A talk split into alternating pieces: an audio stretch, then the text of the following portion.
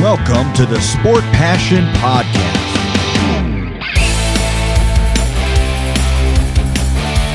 And here is your host, Lars Marendorf.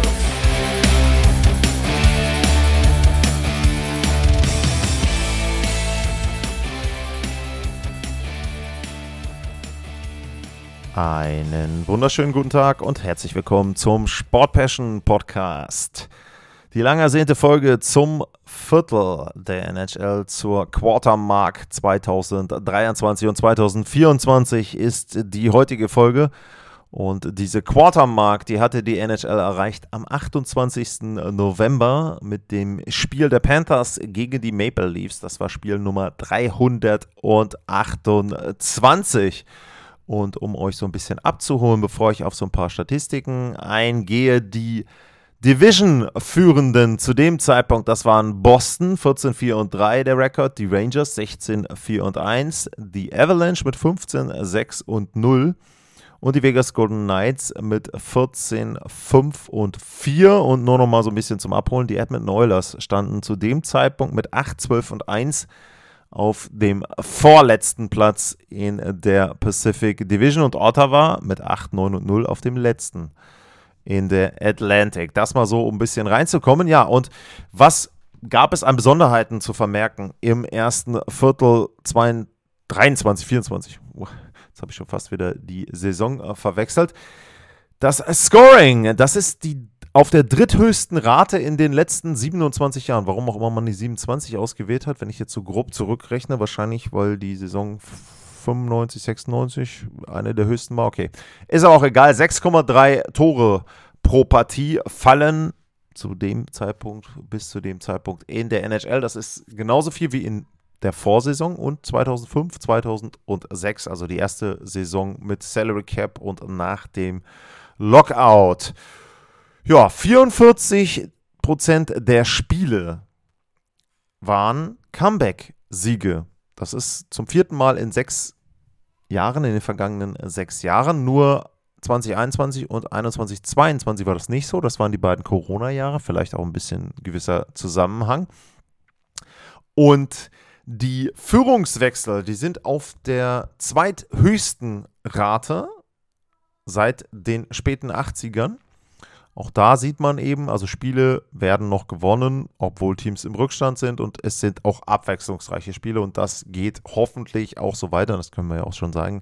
Wir haben jetzt den Monat danach auch noch gesehen, dann ging es auch so weiter. Also das finde ich sehr, sehr positiv, dass in der NHL eben auch unterhaltsames Eishockey geboten wird. Einmal was Offensive betrifft, aber auch was Führungswechsel betrifft. Es ist nicht so wie früher, ich hoffe, viele von euch können sich da gar nicht mehr so richtig dran erinnern.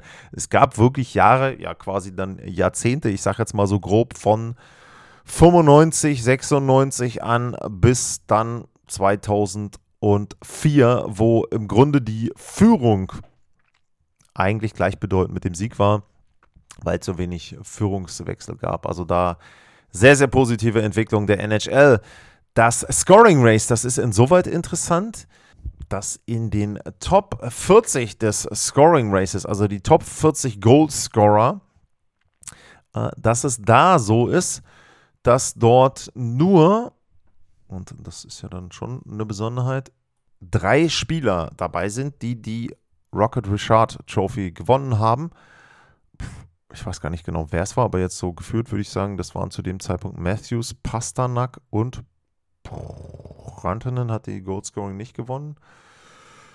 Ja, ist eine gute Frage. Müsste ich mal nachgucken. Aber auf jeden Fall nur drei der 40 Top-Goalscorer. Auch das ist ja eine gute Entwicklung, insoweit, dass man sagen muss, es ist nicht langweilig. Jetzt kann man natürlich auch auf der anderen Seite sagen, naja, es wäre schon schön, wenn man so eine gewisse Kontinuität hat, wenn da Spieler sind, die die Fans kennen, vor allem die die Casual-Fans kennen. Also jemand, der sich nicht so mit der NHL beschäftigt, der kennt die Namen Crosby, der kennt Ovechkin, der kennt dann vielleicht auch jetzt Austin Matthews. Und da ist es natürlich gut, wenn dann diese Namen auch des Öfteren auftauchen. Naja, kann man so oder so sehen. Ah, dann ist es so, zum zweiten Mal in der Ligageschichte war ein Verteidiger derjenige, der zuerst 30 Punkte erreicht hat. Das gelang einem gewissen Bobby Orr 74-75 und in diesem Jahr Captain der Vancouver Canucks Quinn Hughes. Also das eine ziemliche Besonderheit.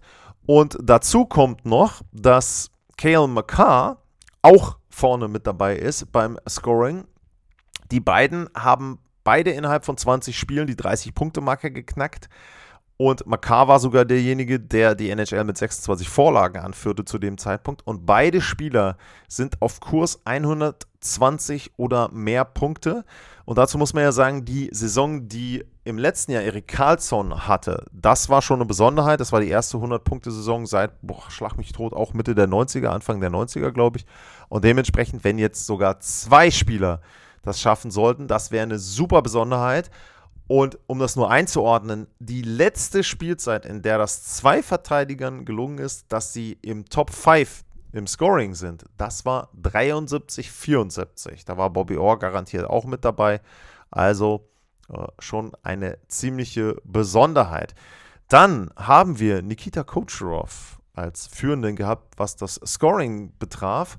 Der hatte 36 Punkte und ja, 36 Punkte, das waren die zweitmeisten in den letzten 20 Jahren. Nur Leon Dreiseitel, der hatte 21, 22, 40 Punkte, also genau zwei im Schnitt oder beziehungsweise 20 Tore, 20 Vorlagen nach dem ersten Viertel der Saison. Es war nicht zwei im Schnitt, sondern im Prinzip dann gleiche Verteilung, was Assists und Tore betrifft. Fünf Teams sind auf Kurs gewesen zu dem Zeitpunkt, sich um 20 oder mehr Punkte zu verbessern.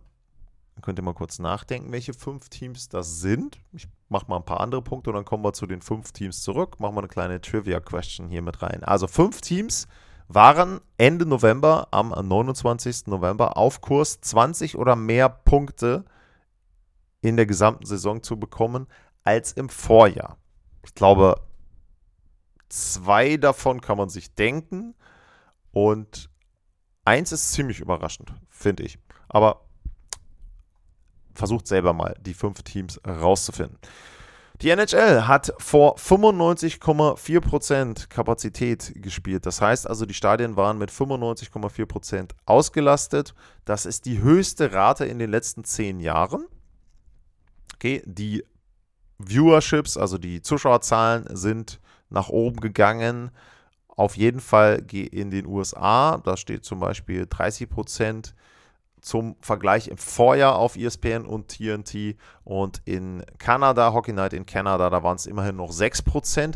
Was ich nicht so ganz verstehe ist, ähm, da steht immer, so far this season 26.287.000 haben eingeschaltet, um NHL-Spiele zu schauen. Das kann ich mir so nicht vorstellen, weil das ist für mich ein bisschen wenig, dass das so gewesen sein soll. Ich, Im Durchschnitt kann ich mir das auch nicht vorstellen. Also ich kann diese Zahl nicht ganz einordnen, muss ich mal versuchen rauszufinden, was das Ganze bedeutet. Wir haben mit Connor Bedard natürlich einen super Rookie, der die meisten Tore hatte, 10 und die meisten Punkte bis zu dem Zeitpunkt. Äh, Logan Cooley und Pavel Mintjukov, die sind auch beide Top 10 Picks gewesen 2022.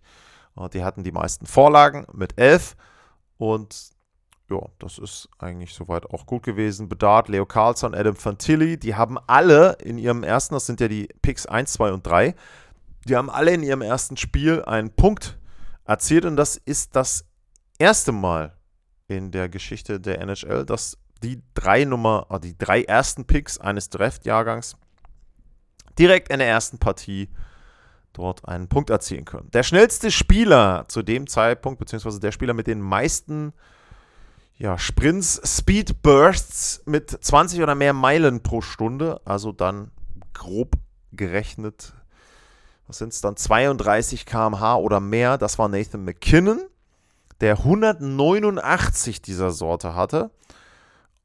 Wenn man die Zahl hört, dann denkt man erstmal, ja gut, ist ganz nett, 189. Auf Platz 2 war Braden Point mit 134. Also McKinnon ist schon jemand, der sehr auf den Nachbrenner zündet und dann eben auch entsprechend schnell ist. Und er hatte auch zu dem Zeitpunkt die zweithöchste Geschwindigkeit, 23,87 Meilen pro Stunde. Rasmus Kupari, der war mit fast 24, 23,95 der schnellste was auch immer man daraus machen will. Schnellsten Schuss bis zu dem Zeitpunkt hatte Radko Gudas mit 101,69 Meilen pro Stunde.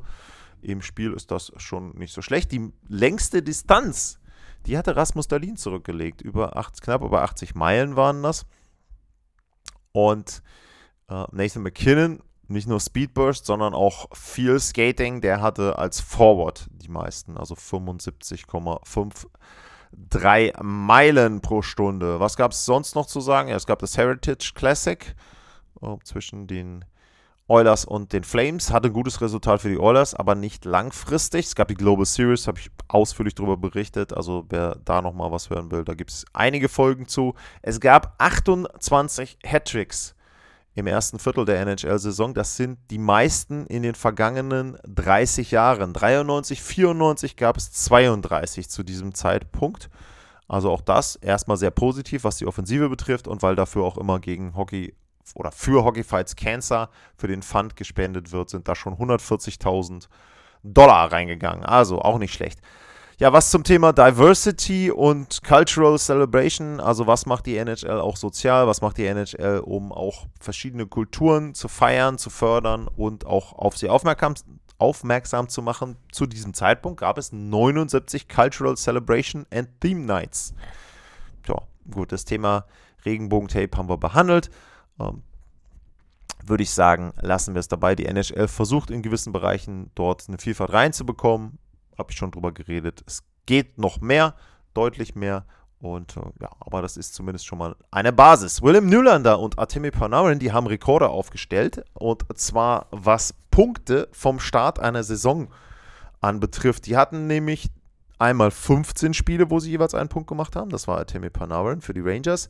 Und Nylander mit 17 Spielen seit Saisonbeginn, in denen er jeweils einen Punkt oder mehr hatte für die Maple Leafs. Und das war zum ersten Mal in der Expansion Era, dass zwei Spieler von einem Original Six Team diese Zahl geschafft haben. Was heißt das, um euch abzuholen, wenn ihr jetzt nicht ganz bewandert seid mit der Franchise History? Da empfehle ich euch übrigens die Folge zur Franchise History. Kann ich auch gleich nochmal raussuchen, welche Nummer das war. Aber die Original Six Teams, das sind die Red Wings, das sind die Blackhawks, das sind die Rangers, die Maple Leafs, die Bruins und die Montreal Canadiens. Und da ist es so, dass 1967, 68 dann die erste Expansion Era war. Das heißt, da kamen noch mehr Teams mit dazu, gab auch zwischendurch mal Teams, aber wie gesagt, da hört euch die Folge an. Es ist Folge 194, eine kurze Geschichte der NHL-Franchises. Also da geht es darum, wie hat sich die Liga entwickelt, wann kamen Teams dazu, wann wurden Teams relocated, wann wurden Teams vielleicht auch aufgelöst und da hört ihr mal rein, da gibt es dann eben auch was zum Thema Original Six. Und wie gesagt, Nylander und Panarin waren sehr gut unterwegs zu Saisonbeginn und haben da eben jeweils Vereinsrekorde aufgestellt und dann auch einen NHL-Rekord, weil es diesen Fall, dass zwei Spieler von Original Six Franchises so lange eine Point Streak hatten zu Saisonbeginn, noch nicht gaben, gab. Äh, dann die Kings, die hatten zu dem Zeitpunkt einen perfekten Rekord auswärts mit 9-0 und 0 und die Besonderheit war noch, dass zum einen die Golden Knights einen Rekord aufgestellt haben. Longest Season Opening Winning Streak bei a Reigning Stanley Cup Champion heißt, als Titelverteidiger haben sie die längste Point Streak bzw. Siegesserie zu Saisonbeginn gehabt, wobei diese Siegesserie für mich schon wieder ein kleiner schlechter Scherz ist, denn da steht 11, 0 und 1. Das ist ja keine Siegesserie, weil 1 ist dann eine Niederlage, du kriegst zwar einen Punkt, aber du verlierst die Partie trotzdem. Also das ist wieder so ein Rekord, na gut, egal.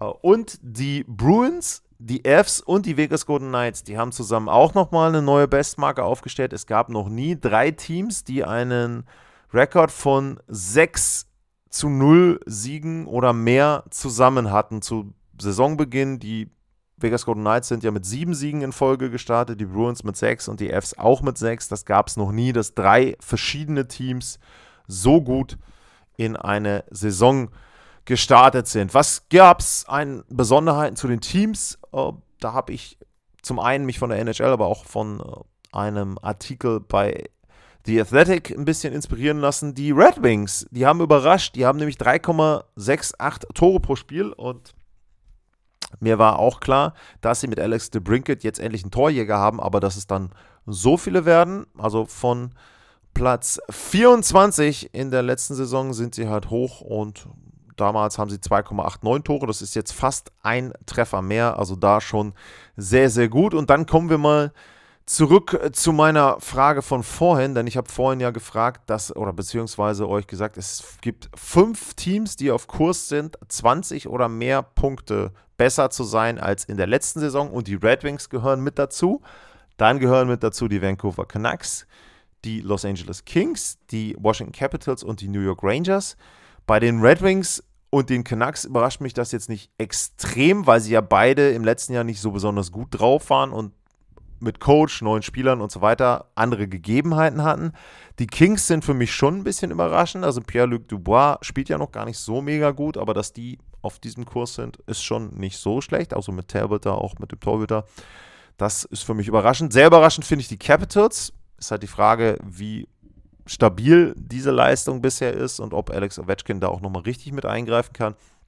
Ja, die Rangers auch so ein bisschen überraschend, denn so richtig schlecht waren sie jetzt im Vorjahr ja auch nicht. Also das sind schon, ja, ich würde sagen, die Canucks und die Red Wings vielleicht die logischsten Teams, aber die anderen eher überraschend. Dann gab es aber ein paar Teams zu dem Zeitpunkt, die nicht so gut drauf waren.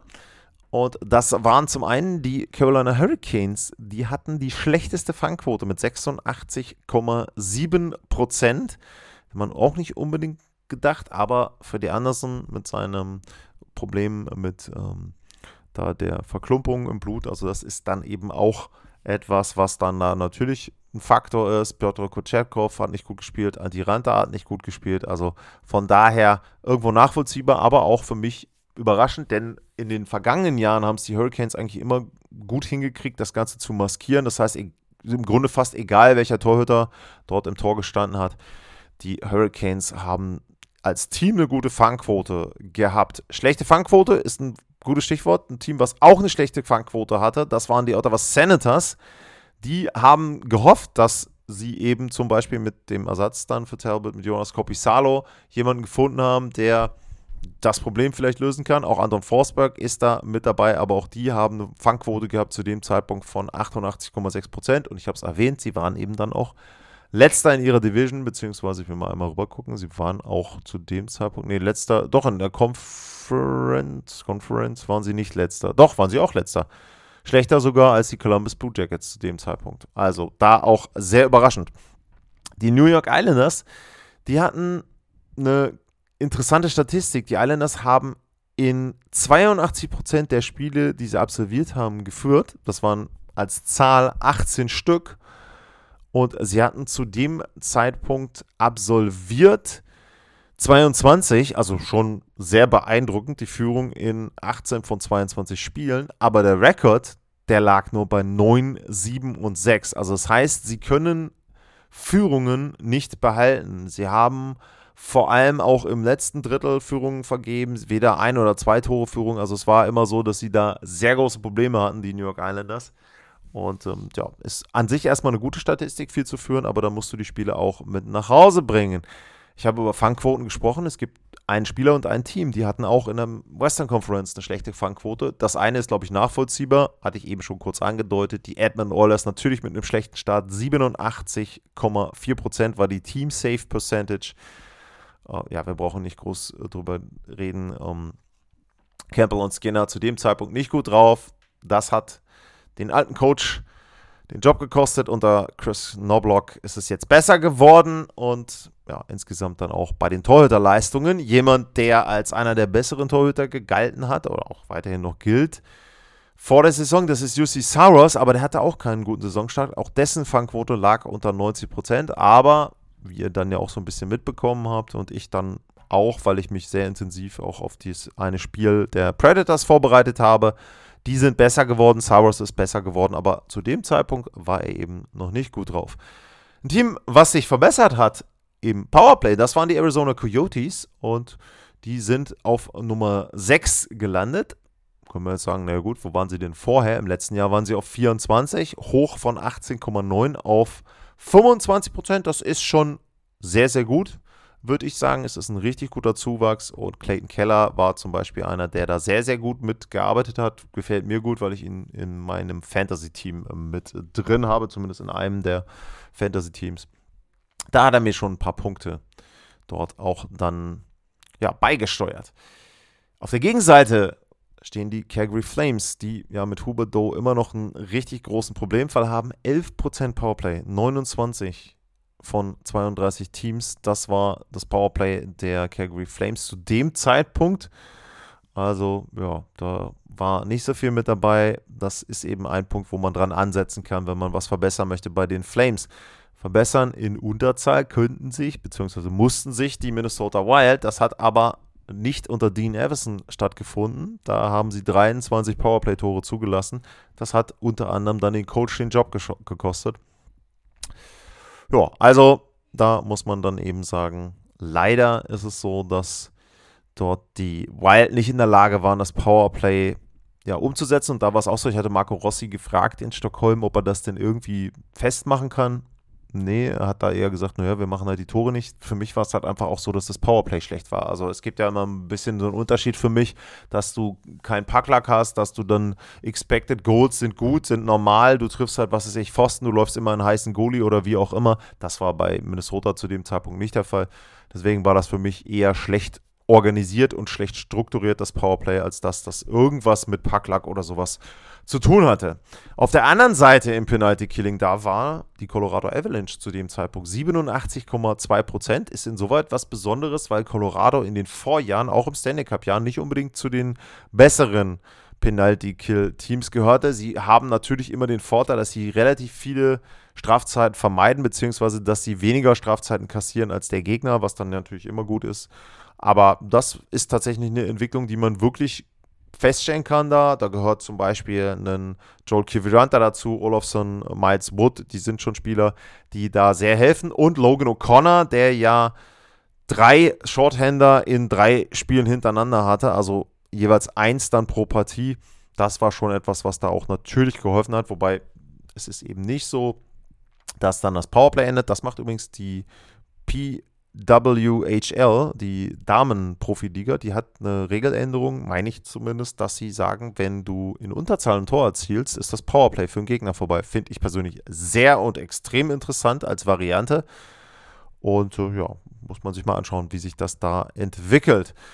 Und dann noch am unteren Ende der Skala waren zu dem Zeitpunkt die San Jose Sharks. Die hatten 1,75 Tore pro Partie im Schnitt, also nicht bei 5 gegen 5 oder im Powerplay oder irgendwie was, nein, insgesamt 1,75 und das war nachdem sie direkt in der Partie vor der Viertelmarke der NHL sechs Tore gegen New Jersey gemacht haben. Also man kann sich schon vorstellen, wie schlecht die Offensive zu Saisonbeginn war bei den Sharks. Das hat sich ein bisschen gebessert, aber natürlich eben eines der schlechtesten Teams in der NHL und das war dann eben da auch ablesbar in der Statistik. Das war so ein kleiner Überflug durch Zahlen und Themen zur Viertelmarke der NHL und es geht dann direkt weiter in den nächsten Tagen mit der Bilanz für das Jahr 2023. Da geht es dann unter anderem um die meisten Punkte, meisten Siege und so weiter. Das gibt es in den nächsten Folgen.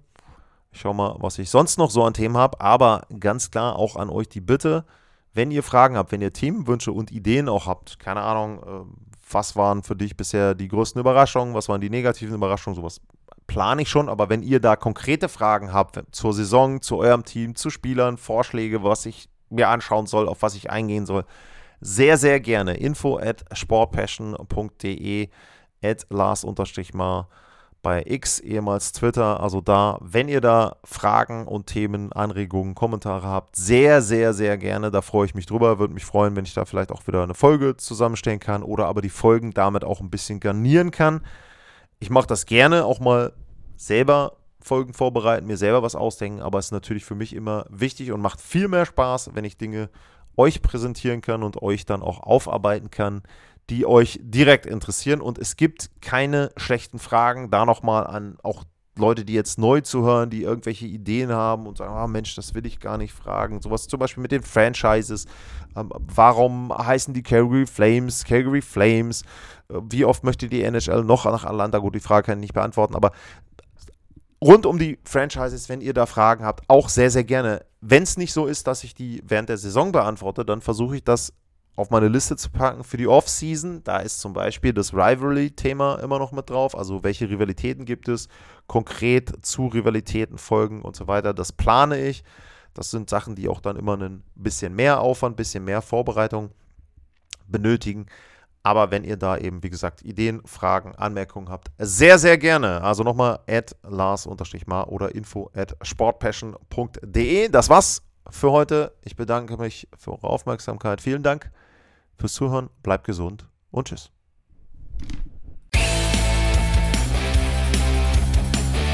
Sportliche Grüße. Das war's, euer Lars.